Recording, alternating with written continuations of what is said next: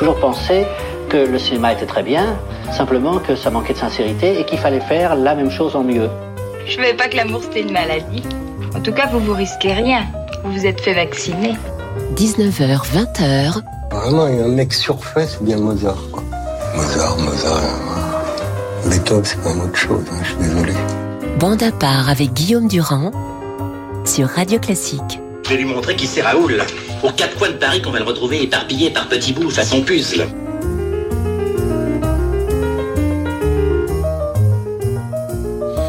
Voilà, on adorerait évidemment faire bande à part avec François Truffaut, avec tous ceux qui sont là, vous avez écouté Michel Houellebecq, ou évidemment Bertrand Blier. Mais nous avons mieux Bertrand Dermoncourt, Carole Beffa et donc Bertrand Burgala, et nous allons parler aujourd'hui de mélodie, c'est notre plaisir. Et nous avons choisi totalement arbitrairement donc euh, de considérer que les deux plus grands mélodistes euh, de la musique étaient dans le domaine de la pop et des variétés pop McCartney, et dans le domaine de la musique classique euh, Chopin. Je prends d'ailleurs de ce point de vue-là une phrase de Friedrich Nietzsche. Pour Chopin, je donnerai tout le reste de la musique. Voici le programme. Il n'y aura que des surprises et des merveilles. Eh bien les garçons, bonjour. Nous allons commencer immédiatement et vous allez vous expliquer, car c'est votre choix, mon cher Burgala, par une chanson extrêmement célèbre.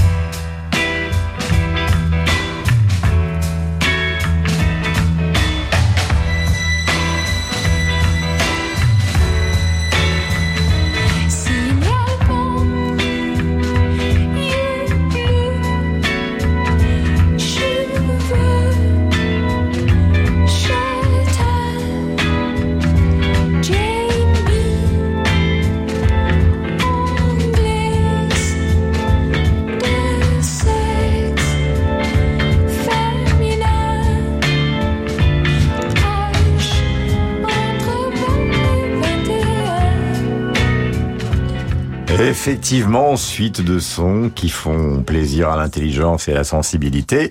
Sauf que ce cher Serge a tout emprunté, il l'a reconnu, à Chopin interprété par Martha Argerich.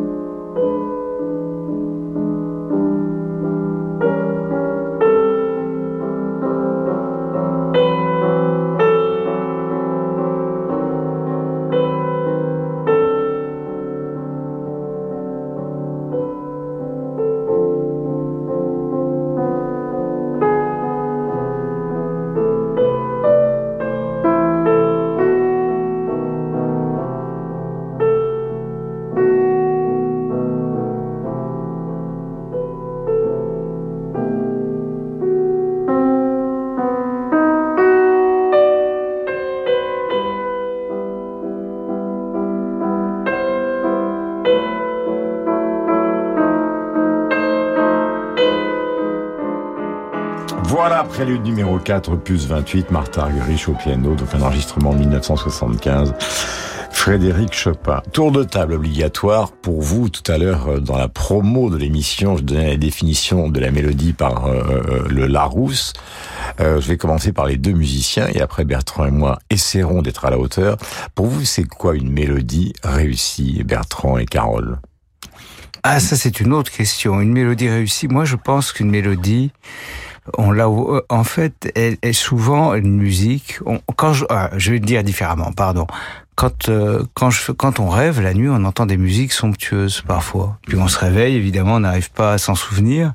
Mais ça veut dire que la musique qu'on va essayer de faire après c'est elle est en, elle est au fond de nous alors parfois il y a des emprunts qui sont conscients dans le cas de, de, de, de Gainsbourg et de Chopin parfois il y a des emprunts qui sont complètement inconscients et puis d'autres choses qui viennent heureusement de, de, de, de, nulle part ou de la somme de choses, d'émotions, de choses qu'on a pu écouter.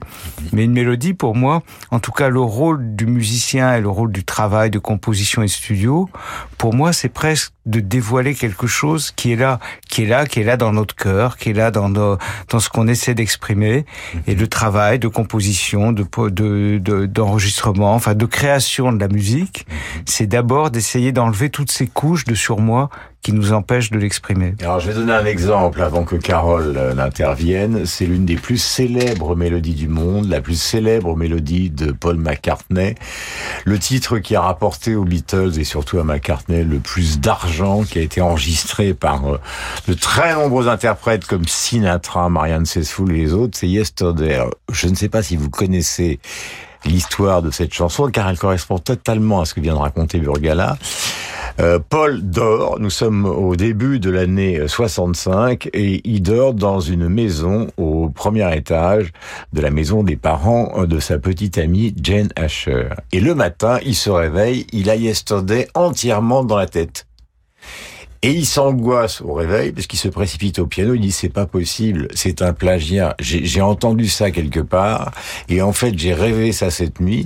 Et pendant un mois, il va vérifier auprès de tous les éditeurs s'il n'y a pas un Yesterday qui traînerait. Et ça prend de telles proportions et une telle folie que euh, pendant le tournage de Help, il n'arrête pas de chercher des pianos. Il a appelé la chanson Scrambled Eggs. Il n'arrête pas, alors que les Beatles sont énervés pendant le tournage, de rejouer Yesterday, de rejouer Yesterday pour être certain que ce soit une création originale.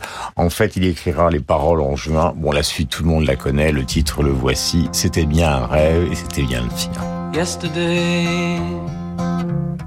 All my troubles seem so far away. Now it looks as though they're here to stay.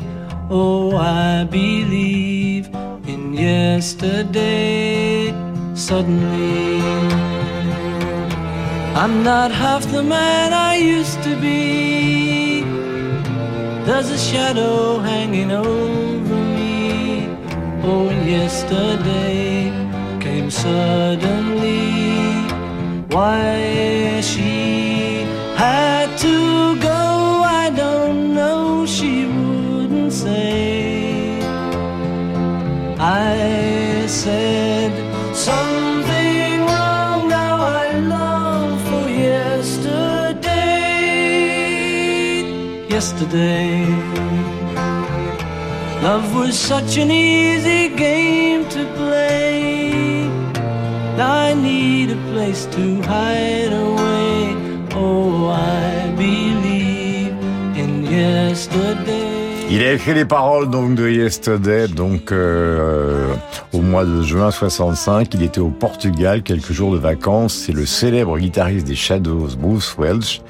Euh, voilà pour les paroles. Ça a été enregistré tout seul euh, à Abbey de 12 juin 65. Il n'y avait aucun autre Beatles, simplement McCartney.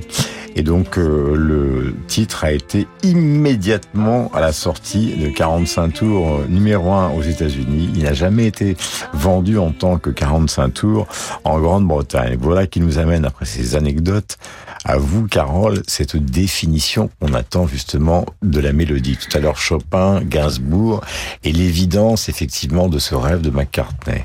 Alors, qui a un caractère d'évidence aux mélodies géniales, euh, personne ne pourrait le nier.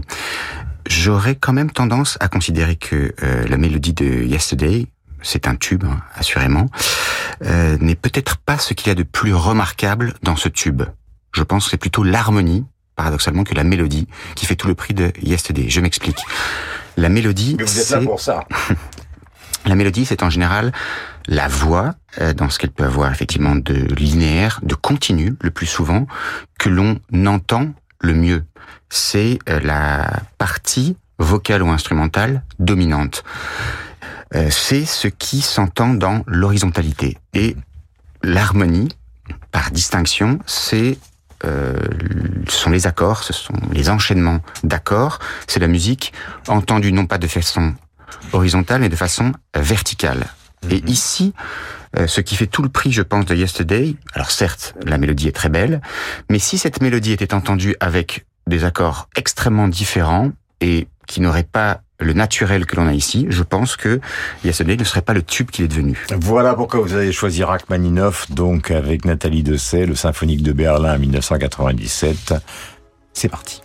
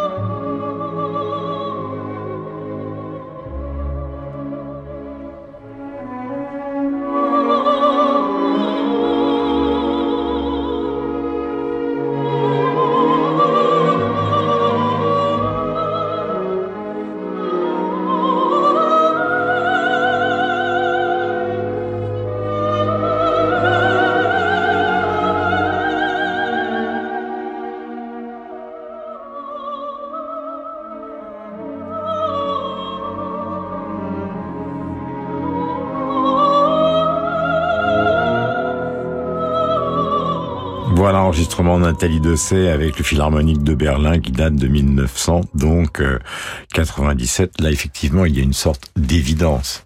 Il y a une certaine évidence que l'on peut euh, caractériser d'autant mieux que l'on a affaire à une vocalise sans parole.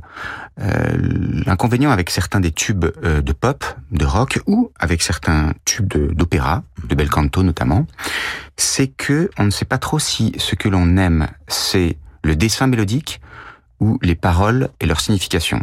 Mhm. Ici, pas de doute possible, si euh, cette vocalise est devenue un tube, si elle existe dans des versions extrêmement différentes, avec un accompagnement qui n'est pas forcément à l'orchestre mais parfois au piano, euh, parfois confié non pas à la voix mais au violoncelle, instrument dont on dit qu'il est celui qui est le plus proche de la voix, c'est que le dessin mélodique lui-même a quelque chose d'extraordinaire. Difficile de dire pourquoi, parce qu'en réalité, ce dessin d'abord est assez complexe. Mhm. Euh, on a affaire à une mélodie extrêmement sinueuse, presque tortueuse, qui revient très souvent sur elle-même, qui n'est pas tout à fait mémorisable, beaucoup moins mémorisable que ne le serait euh, par exemple Yesterday ou bien d'autres mélodies euh, du répertoire de la musique classique. Simplement, alors il se trouve que c'est compliqué aussi parce que Rachmaninoff n'est pas simplement un génie de la mélodie, c'est aussi un génie de l'harmonie. Mais euh, avec une harmonie relativement simple, cette mélodie incroyable semble planer. Mhm. Euh, elle épouse quand il faut les moments où euh, elle va retomber à la faveur d'une cadence. Euh, elle a tous les euh, aspects qui sont liés à une certaine continuité. Donc, une mélodie doit être conjointe. Mhm. Euh, il faut qu'elle s'inscrive dans un ambitus suffisamment restreint pour être chantée par des voix qui ne sont pas travaillées, mais suffisamment large pour avoir un certain intérêt dans certains intervalles qui vont se développer. Bref, une euh, euh, un certain nombre de, de, de, conditions à remplir qui ne sont pas faciles à trouver chaque fois et qui font qu'il n'existe pas une seule recette pour trouver une mélodie parfaite. Sinon, euh, eh bien, les, les compositeurs seraient beaucoup plus nombreux et ils seraient tous très riches. Voilà la vocalise donc de Nathalie Dessay sur Rachmaninoff. On se souvient aussi d'un titre célèbre. Alors c'est moins brillant de Pink Floyd qui avait enregistré donc une un titre avec une improvisation d'une cantatrice qui traînait un peu dans les studios et qui est devenu un tube mondial. Euh, voilà. Maurice Ravel, euh, ce voilà tombe un peu après les explications extrêmement sophistiquées euh, de Carole comme quelque chose de bizarre et de banal. Mais Bertrand Vermoncourt va relever le propos. Maurice Ravel, quatuor à cordes, c'est le début du premier mouvement avec le quatuor Hermès.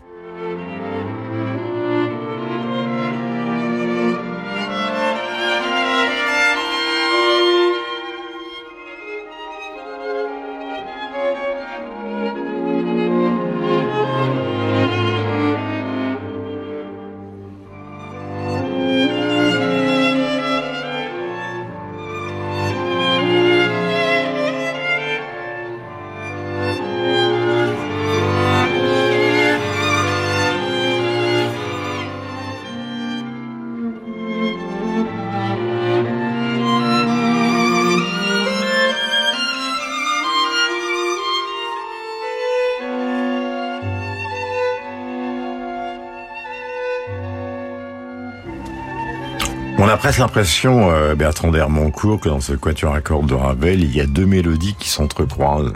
Mais il y en a plusieurs. Je pense que ça illustre bien ce que Bertrand et, et Carole ont dit tout à l'heure. Euh, et depuis qu'on a écouté les Beatles, je vais répéter un peu la même chose, mais c'est l'intégration d'une mélodie, donc d'un chant, qu'on entend, c'est voilà ce qui porte la, phrase musicale, mais qui est totalement intégré un discours harmonique et un arrangement donc obligé puisque c'est un quatuor à cordes, il y a quatre instruments, euh, totalement intégré et absolument organique. Euh, et je trouve que c'est un bon exemple de belle mélodie et en plus assez émouvante. Euh, et vous parlez euh, de la définition de la musique. Moi, il y en a une que j'aime bien, qui est en rapport au chant, c'est celle d'André Tubeuf, qui dit que la musique, c'est ce qui chante en nous et qui s'exprime par l'intermédiaire des, des, instruments. Donc c'est une définition qui me paraît belle et qui correspond à tous les morceaux qu'on a écoutés. Mais si on y réfléchit un petit peu, on peut se dire aussi qu'elle correspond à une certaine période de l'histoire de la musique, notamment de l'histoire de la musique savante, parce que toute une partie de la musique, notamment au XXe siècle, ne correspond pas à cette définition. Euh, même Beethoven, par exemple. Beethoven. Euh, c'est pas le roi de la mélodie. Non, c'est le roi de la musique, mais c'est une musique qui est basée sur le développement de thèmes, de, de cellules mélodiques, mais pas de grandes mélodies comme l'espèce de ruban que Ravel déroule là, qui est absolument sublime. Et on a coupé, mais on ne sait pas où ça va aller en fait, euh, où ça va nous amener, où cette émotion portée par euh, par la mélodie. Chez Beethoven, c'est du développement pur de petits thèmes, comme dans la, le début de la cinquième symphonie. Il y a d'autres compositeurs aussi remarquables, beaucoup de compositeurs de musique de film, des compositeurs comme Takemitsu par exemple, qui écrit une musique dans laquelle il y a quasiment pas de mélodie, musique assez statique et mm, basée sur le timbre des instruments dans lequel on retrouve pas ces qualités euh, qu'on vient de décrire pour les Beatles ou Maurice Ravel. C'est autre chose. Miles Davis, une phrase. Tout à l'heure, on parlait de Nietzsche. Pourquoi a-t-il dit jouer tant de notes alors qu'il suffit de jouer les plus belles Nous allons enchaîner justement avec un choix de Bertrand Burgala. Il s'agit d'un rocker américain. Believe in Me en 1971, multi-instrumentiste. Il a travaillé avec Patti Smith, Meatloaf. Il a même épousé, enfin pas épousé, mais élevé euh, la fille de Steven Tyler qui à l'époque était totalement défoncée, qui est devenue la célèbre actrice euh, Liv Tyler. C'est un homme de Philadelphie. Voici ce Believe in Me de 71. Please don't I can hardly say what I have to say. There is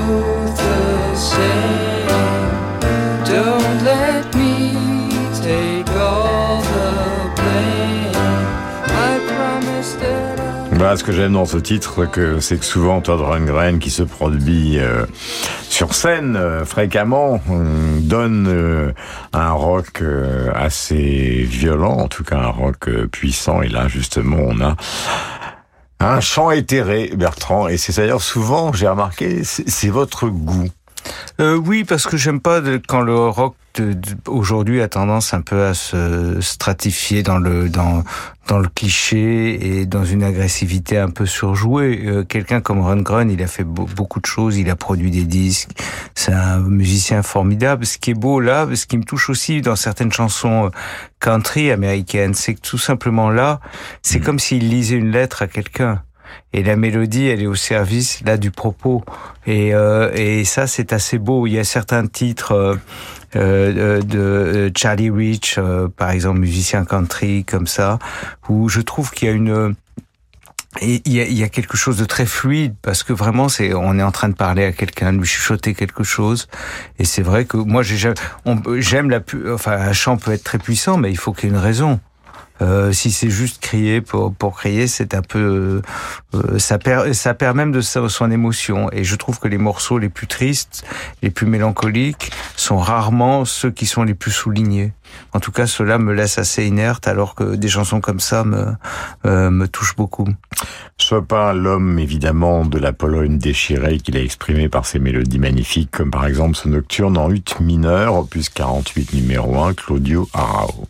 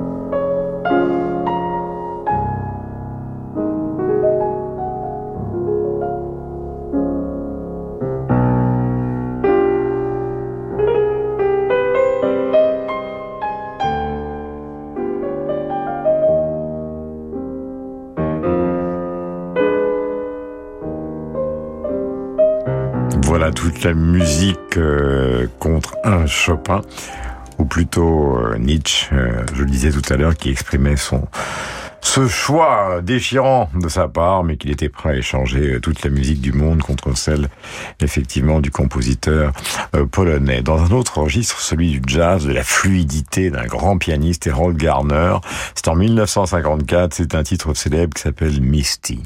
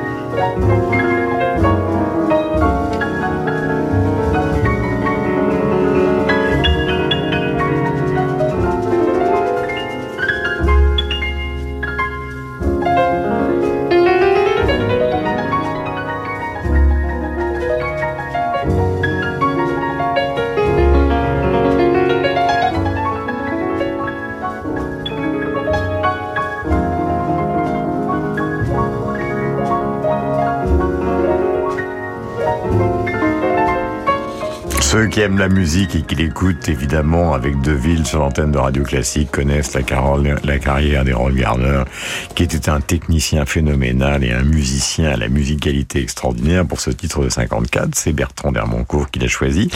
Mais Bertrand, comme vous êtes un garçon facétieux, vous avez voulu nous démontrer l'inverse du thème d'aujourd'hui, la mélodie, c'est-à-dire de très grands musiciens qui font de la musique en se passant, ou en tout cas en passant au-dessus de la mélodie. Voici par exemple un quatuor numéro 7 de Shostakovich.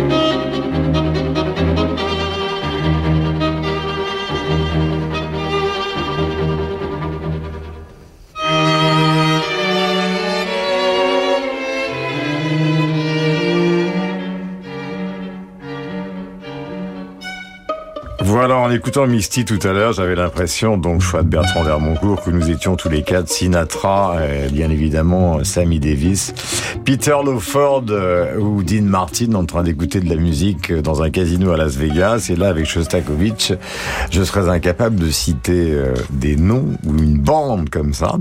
Euh, il faudra un peu de scotch aussi avec avec Bah, Misty. on passe un peu, oui, du whisky à la vodka quand même, hein, Ouais. si je peux me permettre, Guillaume. Ça reste alcoolisé, mais c'est pas du tout le, le même goût. hein. C'est pas une question de, de matraquage radio, c'est-à-dire que si Skyrock euh, toutes les semaines passait ça, au bout d'un moment, euh, le truc de Shosta, je pense qu'on arriverait à trouver La cette France mélodie hyper commerciale. Mais elle- en fait, c'est un thème qu'on retient. Mais c'est une musique qui est. euh, assez efficace. hein. Euh, Oui, oui, mais euh, en fait, Shostakovich, j'ai choisi ce compositeur-là. On aurait pu choisir Beethoven ou, un- ou un autre, ou n'importe quel compositeur, à vrai dire, de musique purement atonale. Mais bon, ça, je laisse ça plutôt à mon ami euh, Carole Beffa. Euh, ça sera pour une autre émission. On vous préviendra que vous ne puissiez ne, ne pas l'écouter euh, ce jour-là. Euh, mais- Voilà, voilà. Euh, mais en fait, c'est un compositeur qui a d'autres qualités. Euh, c'est d'abord l'assise rythmique qu'on retient, euh, cette espèce d'obsession et de d'avancée de, de- du thème, mais qui n'est pas euh, un thème qui se déroule comme celui de Bah, Maurice c'est un, peu Ravel comme tout le à l'heure. c'est un peu comme le début du Sacre du Printemps. Hein. C'est Voilà, et ce qui compte dans, dans cette musique-là, c'est la théâtralisation de l'acte musical. C'est un compositeur qui avait le génie de trouver des petits thèmes et euh, le- le- les harmonies qui allaient avec pour euh, nous captiver. Mais pas avec une, un- un can- une sorte de cantilène comme Chopin ou, ou comme McCartney ou, Comme Ravel. ou comme Ravel. Euh, Le, le meilleur exemple de ça, euh, c'est le boléro. C'est quand même un tour de force puisque Ravel a réussi à faire quand même euh, 15 minutes de musique à partir de deux mélodies. Euh, sans aucun autre élément euh, que ça, quasiment. À part l'orchestration, évidemment. à part l'orchestration, à part le, le rythme du boléro, mais qui n'est pas le rythme de la mélodie, qui est le rythme sous-jacent qu'on entend. Et c'est là où euh, le cas Ravel est intéressant. Ravel, qui est un génie de l'harmonie dans le boléro, eh ben, il se prive d'harmonie. Il n'a à son service que euh, la puissance de son imagination et de son invention qui a réussi à trouver cette mélodie, en réalité ces deux mélodies complémentaires incroyables, très longues, très sinueuses, pas très faciles à mémoriser à vrai dire. Euh, je mets au défi la plupart des auditeurs de pouvoir chantonner le thème du boléro, c'est pas facile.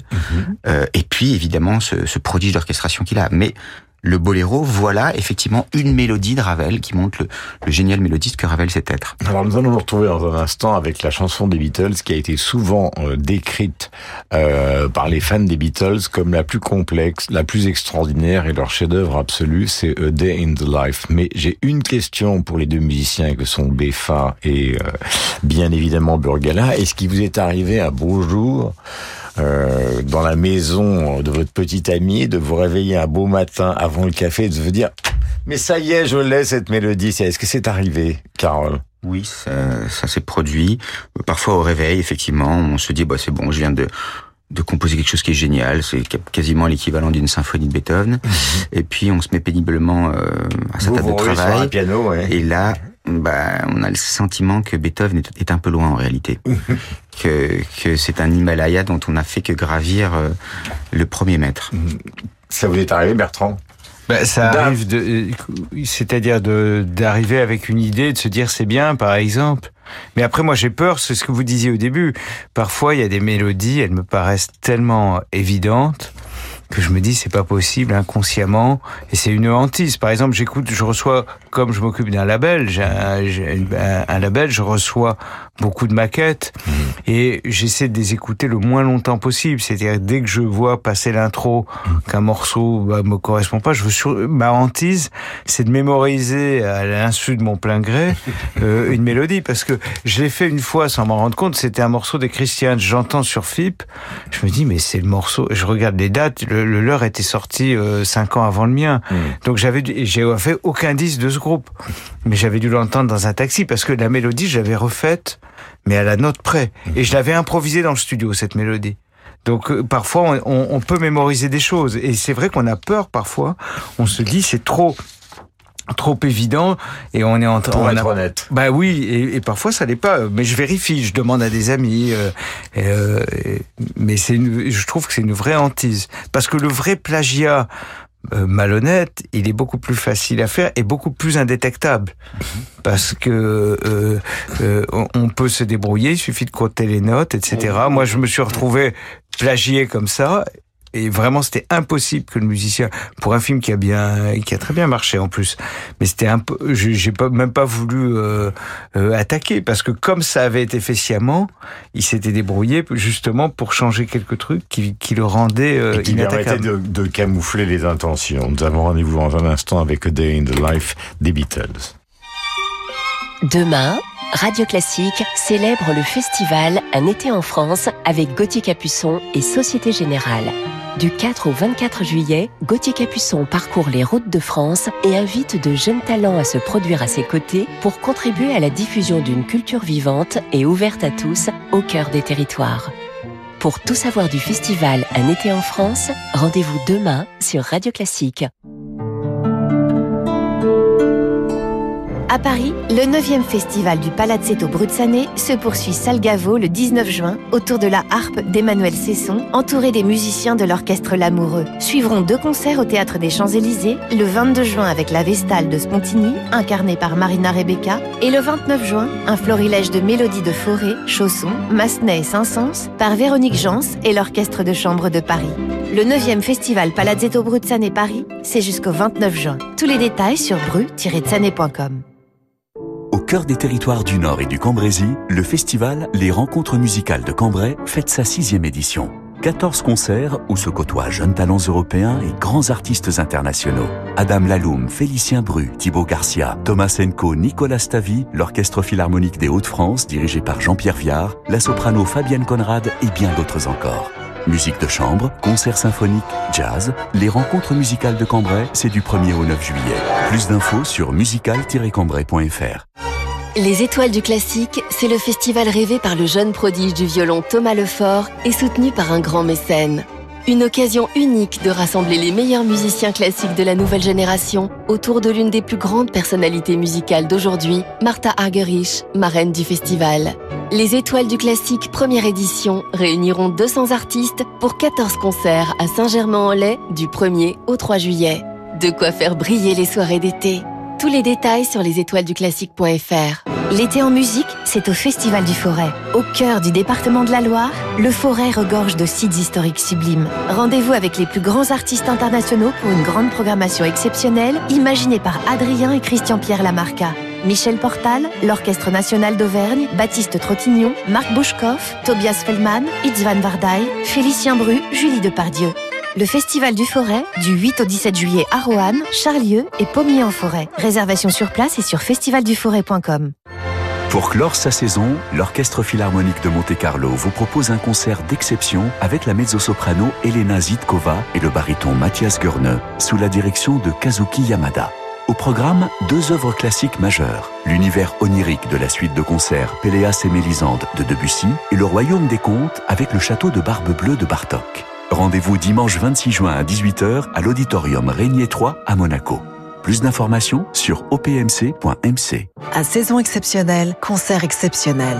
L'anniversaire des 50 ans de l'Orchestre de Douai Région Hauts-de-France s'achève en un bouquet final. L'Orchestre de Douai invite l'Orchestre des Picardies à interpréter ensemble le Sacre du Printemps de Stravinsky et propose une redécouverte du premier concerto d'Ambrosio avec Jean-Jacques Cantoraff au violon et la symphonie classique de Prokofiev sous la direction d'Harry Beck. Rendez-vous à Lille le 25 juin et à Douai le 26 juin pour ces deux concerts événements. Informations sur orchestre-douai.fr.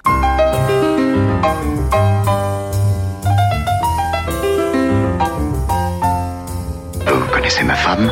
Je voudrais connaître son emploi du temps quand elle vient à Paris, savoir où elle va, qui elle voit. J'ai des soupçons sur sa fidélité, je vous demande de vérifier, c'est normal. 19h, 20h. L'enseignement majeur, c'est l'existence même de Proust. Que dans le monde moderne, une telle vocation ait existé. Totale. Et dans l'espace et dans le temps. Bande à part avec Guillaume Durand sur Radio Classique. Voilà Michel Bouquet et Marguerite Duras pour les propos Day in the Life donc qui passe pour la chanson la plus extraordinaire des Beatles, en tout cas pour les fans.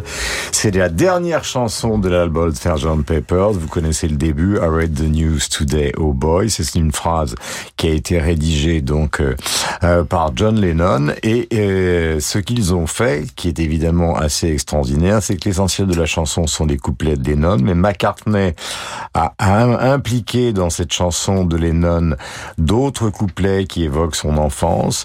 Tout ça a été évidemment revu euh, dans le détail par celui qui évidemment euh, s'est occupé d'eux et a fait des Beatles un groupe qui intégrait en grande partie la musique classique, à savoir euh, leur producteur George Martin.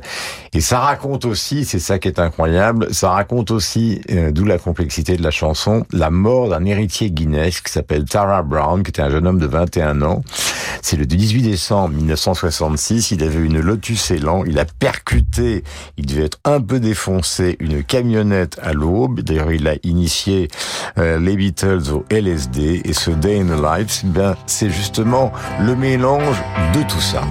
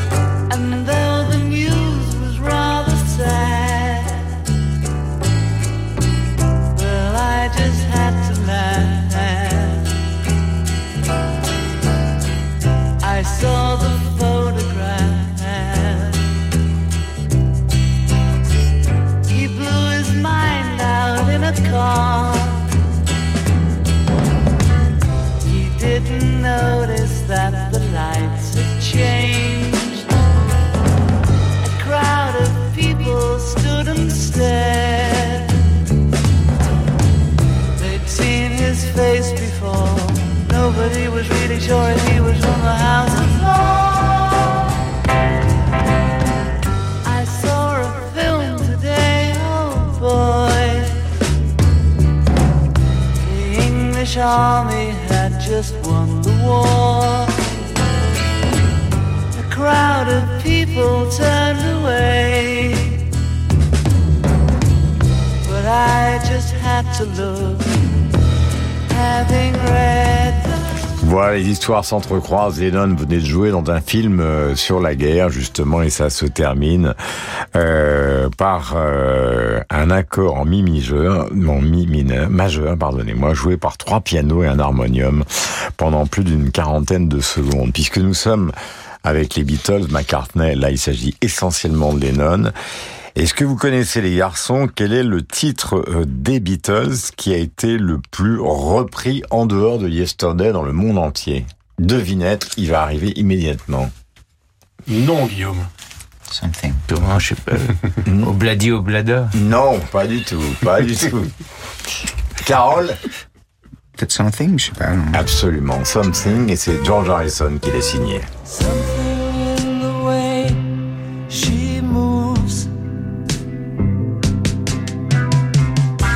attracts me like no other lover. Something in the way she woos me. I don't want to leave her now. You know I believe in how.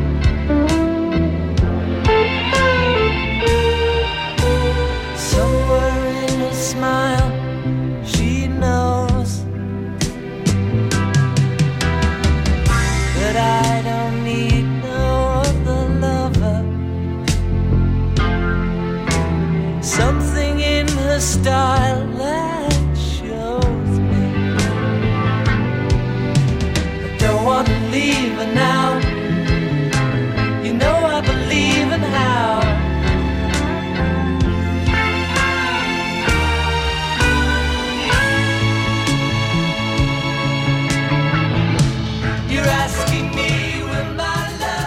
Voilà Something, emprunté d'ailleurs euh, lors d'un enregistrement en partie à James Taylor, donc le grand musicien américain qui enregistrait chez Apple.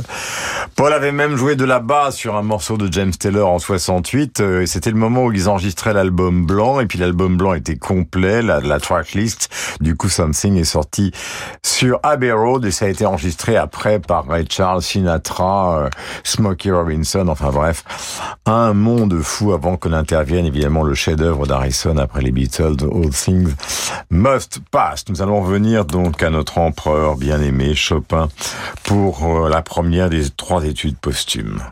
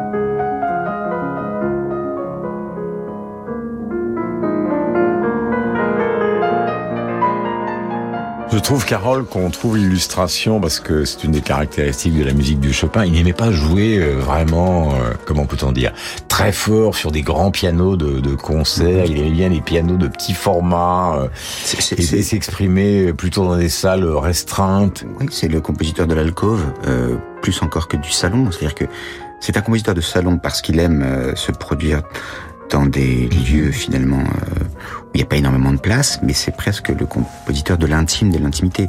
On le voit bien avec cette mélodie. Qu'est-ce qui fait que je considère que c'est une des plus belles mélodies de Chopin? Euh, Là encore, difficile de dire que ce soit parce qu'elle est euh, particulièrement mémorisable. Elle n'est pas si mémorisable.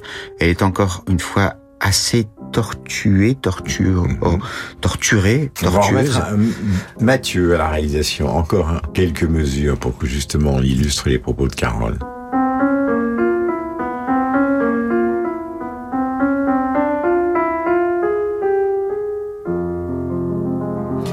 Et donc, c'est lié là, je pense aussi, à cette caractéristique de Chopin et de ses contemporains qui est le rubato. Qu'est-ce que c'est que le rubato? C'est l'élasticité du tempo. Le fait que l'on puisse parfois se mettre à parler lentement, au contraire beaucoup plus vite. Et là, Chopin joue euh, avec euh, un cadre extrêmement mouvant qui est lié au fait qu'on a affaire à des fondations qui, qui bougeraient, qui seraient euh, élastiques elles-mêmes, euh, presque visqueuses, sur une mélodie qui au contraire va planer et va montrer sa majesté. Euh, donc euh, quelque chose comme un, un rock de solidité, de solennité aussi, d'optimisme. Cette mélodie est à la fois extrêmement optimiste dans les moments euh, qui sont les points culminants, au contraire extrêmement dépressive dans les moments les plus dramatiques. Mais tout ça est, je pense, magnifié par les présences de ce rubato, donc encore une fois par cette élasticité du tempo. Et puis il a laissé des notes, alors que j'ai relu, parce qu'évidemment, euh, je ne suis pas un grand spécialiste de Chopin, mais je ne savais pas ça, c'est que derrière la fluidité apparente, il y a aussi une conception de la musique, euh, c'est l'objet de cette note. Par exemple, sur les mesures, il y avait des consignes qu'il donnait à ceux que ça pouvait intéresser, extrêmement précises. Sur une mesure de quatre notes, il disait la première doit être jouée très fort, la deuxième doit être jouée moins forte, la troisième doit être jouée plus forte que la deuxième et la dernière doit être jouée beaucoup moins forte que les trois premières. Donc ce qui donne cette impression de fluidité extraordinaire, en fait repose sur un travail de la main euh, absolument phénoménal et qui était un travail quand même relativement strict.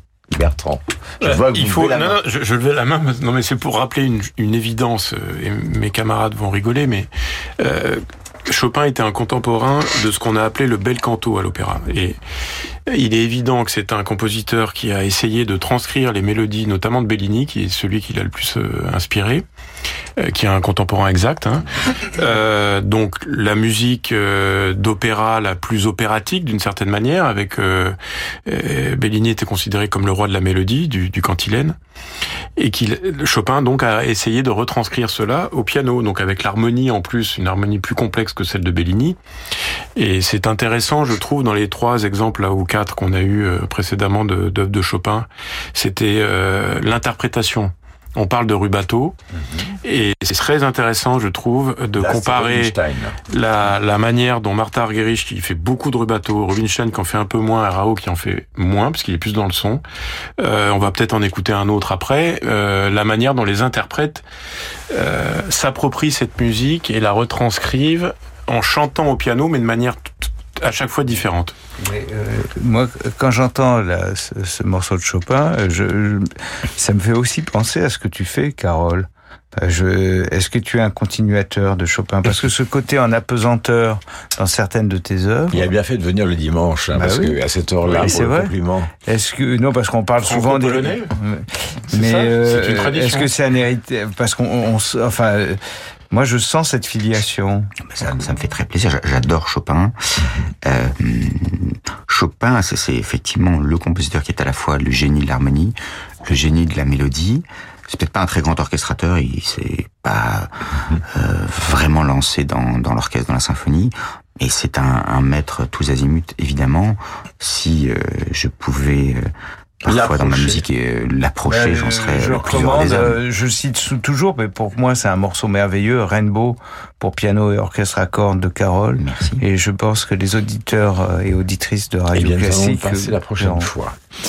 Vous avez choisi euh, Burgala, camarade. Véronique Sanson, c'est le moment 72 dont tout le monde connaît Véronique Sanson. Là, on revient à la pop avec des études classiques extrêmement solides de pianiste. C'est le moment,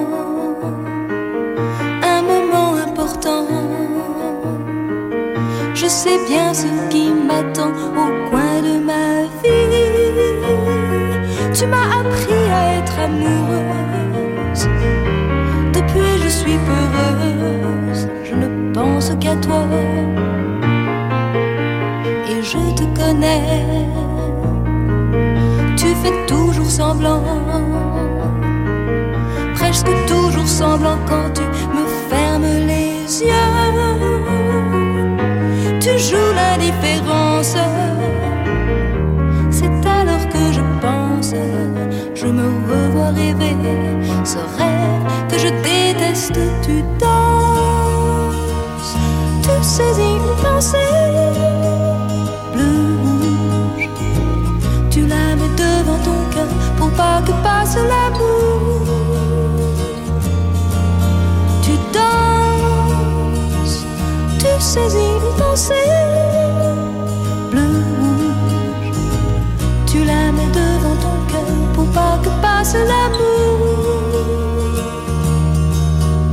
Et je reste calme parce que c'est important. Je ne t'attends pas parce que je sais que tu viens me chercher pour aller dîner. Bertrand, Burgala. Eh ben, je trouve cette chanson magnifique et euh, je l'ai découverte euh, récemment. Je connais bien sûr Véronique Sanson, mais l'ai découverte dans un contexte particulier qui était les obsèques d'un ami. Et quand on entend ça à tel moment, euh, j'ai trouvé ça extraordinaire, justement de fluidité.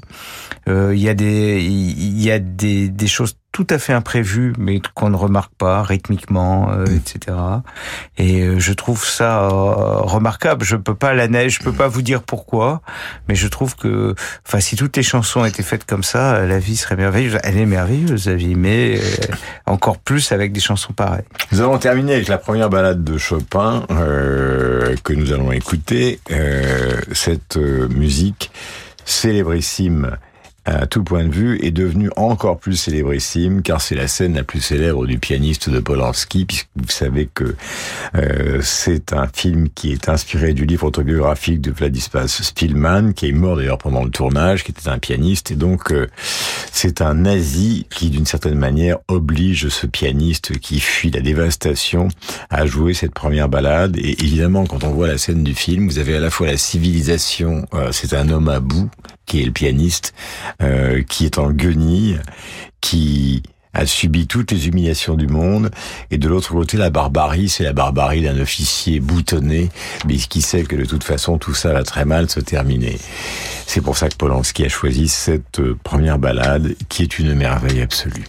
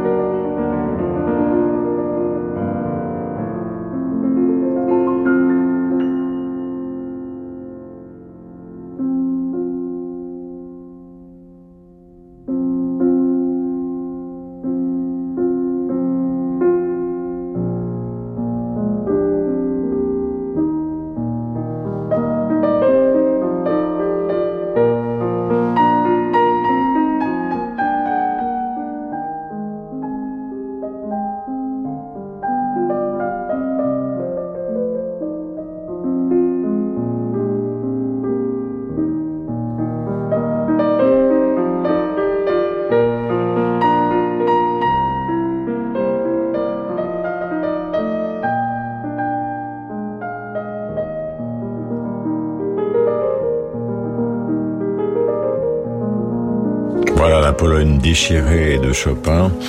Euh, la Seconde Guerre mondiale déchirée par l'extermination des ghettos juifs euh, dans la Pologne de Polanski, et puis la situation qu'on connaît actuellement, vous le savez bien évidemment. Et un pianiste En déchiré. Ukraine. Hey, Christian Zimmermann. Zimmerman, absolument. Et une mélodie déchirante parce que déchirée, en fait, euh, cette mélodie incroyable, elle est en bribes. Elle commence par être en bribes, elle ne s'entend pas dans la continuité, et c'est seulement au fur et à mesure de son évolution, Et de son développement, qu'elle va, exactement. Ce que le pianiste rend vraiment sublimement, moi je trouve. Mais bon. Je vais revenir un petit peu, euh, non pas sur le people, mais sur euh, les événements. Figurez-vous que McCartney a eu 80 ans hier, ça paraît totalement invraisemblable. Et il est en concert aux États-Unis. Vous le verrez notamment alors en Grande-Bretagne au festival de Glastonbury, qui est le plus grand festival avec Coachella de musique pop dans le monde. Le 25 juin, il donnera même, je crois, un concert euh, le, le 22 juin. Est-ce que ça vous paraît, vous les musiciens, euh, possible, envisageable, évidemment oui, puisque les Rolling Stones sont aussi en tournée, ils ont à peu près le même âge, de continuer euh, à animer des stades quand on a 80 ans. euh, quand on voit par exemple que des musiciens comme Miles Davis, c'est pas le cas des musiciens classiques. Il y en a beaucoup qui ont fait des carrières très longues, mais des musiciens de jams comme Miles Davis, à partir de 65, 66 ans, tout Il est devenait mort, extrêmement. Oui, oui, il est mort, non, mais ça devenait très pénible. Il a fait beaucoup de tournées en France où il était dans un état physique déplorable. McCartney, on a l'impression que rien ne peut lui arriver. C'est vrai. C'est aussi le cas de Solly Rollins. C'est le cas, c'est le cas de, ouais, euh, Dizzy Gillespie. Enfin, il y, y en a un certain nombre qui, qui tiennent bien la route quand même. Ouais. Et qui sont en tournée perpétuelle, un peu comme Bob Dylan. C'est vrai aussi, bien sûr. Nous allons passer à la littérature. Merci tous les trois. Donc, euh, j'aime bien le parfum nostalgique de cette émission cette fois-ci, entièrement tournée autour d'une réflexion concernant la mélodie, puisque nous parlions justement de de la Pologne déchirée euh, de Chopin. Nous allons euh, consulter notre ami Josiane Savigno, puisque nous allons parler littérature, comme souvent pour terminer donc Bonaparte. Et c'est la réédition donc chez Segers euh, des poèmes de la résistance, ou plutôt des poètes de la résistance. C'est un livre qui a été publié pour la première fois en 1974 et que revoici. Voilà brièvement deux livres, Miles Davis, donc une biographie euh, chez Folio euh, par Franck Medioni, donc une biographie inédite euh, qu'il faut se procurer. Et pour ceux qui sont passionnés par les Beatles et par McCartney, le livre incontournable de Steve Turner qui s'appelle L'intégrale des Beatles, le secret de toutes leurs chansons, nouvelle édition augmentée. Ça va Josiane, je suis ravi évidemment qu'on se retrouve comme Ça toutes les semaines, bien. Josiane Savigno. Il s'agit donc d'une réédition par Segers des poètes de la résistance et c'est votre choix. Ça s'appelle La Résistance et ses poètes. En fait, ça a été publié, comme vous l'avez dit, en 1974. Ça a connu plusieurs rééditions. Et puis, je me suis dit qu'on était le lendemain du 18 juin. Appel que tout le monde a dont tout le monde se souvient, et que ce livre était peut-être un peu oublié. Il est en deux volumes. Le premier, c'est un récit qui part de la guerre d'Espagne, qui va jusqu'à la capitulation. Et le, le second, c'est de la mélodie, puisqu'il y a, c'est une anthologie de, de poésie. Il y a 100 poètes qui sont représentés. Et, euh, et donc, euh, ce livre, euh, moi, m'a beaucoup, beaucoup touché. Je l'avais lu en son temps parce que je suis vieille. Mais un mot de Pierre Segers quand même, parce qu'on lui, il est vraiment un peu oublié. Pierre Segers, la maison porte toujours son nom. Donc, poète lui-même, grand résistant et créateur de cette maison d'édition où il y avait une collection magnifique qui s'appelait Poète d'aujourd'hui. Et donc, euh, Oui, en fait, euh, la, nouvelle, euh, la nouvelle euh, édition est préfacée par Pascal Horry. Et je vais vous lire. Ça, ça résonne, à mon avis, sur tout ce que vous avez dit tout à l'heure, tout ce qui se passe en Ukraine, la guerre. Ça, je vais vous lire une phrase de Segers. Je crois que tout est dit. Jeunes gens qui me liraient peut-être, tout peut recommencer. Les bûchers ne sont jamais éteints et le feu pour vous peut reprendre.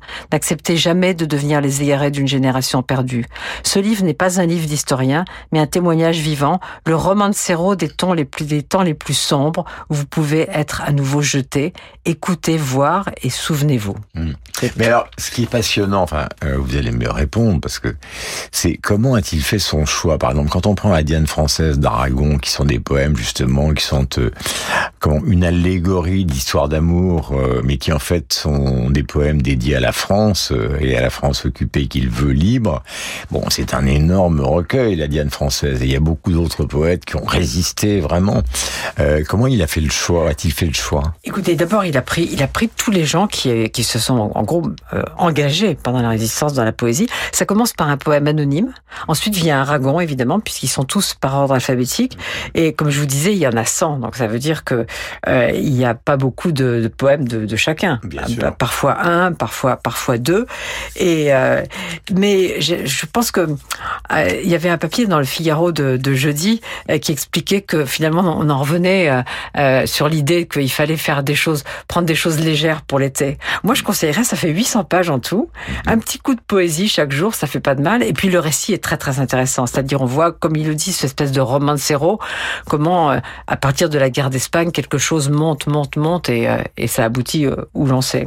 Voilà, on va redonner le titre parce que c'est Ça important. s'appelle La résistance et ses poètes en deux parties. Première partie, récit, un gros livre comme vous voyez. Deuxième partie, anthologie de Pierre Segers, préfacé par Pascal Horry, qui est extrêmement positif et qui parle de, de cette voix qui doit parvenir jusqu'à nous. Il dit, il termine sa préface en disant tendons l'oreille. Voilà, et donc tout ça vient d'être réédité, donc disponible actuellement dans toutes les éditions bonnes librairies. Voilà, absolument. Et aux éditions Segers. Merci beaucoup, Josiane. Merci, Bonaparte Guillaume. revient évidemment la semaine prochaine. Le thème, eh bien, ce sera nouveau, mais nous écouterons tout à évidemment euh, ce qu'a évoqué euh, Burgala, à savoir le Rainbow de Carole Beffa, car n'oubliez pas que cette émission est faite à part moi par de vrais musiciens. Salut à tous, passez le meilleur week-end possible.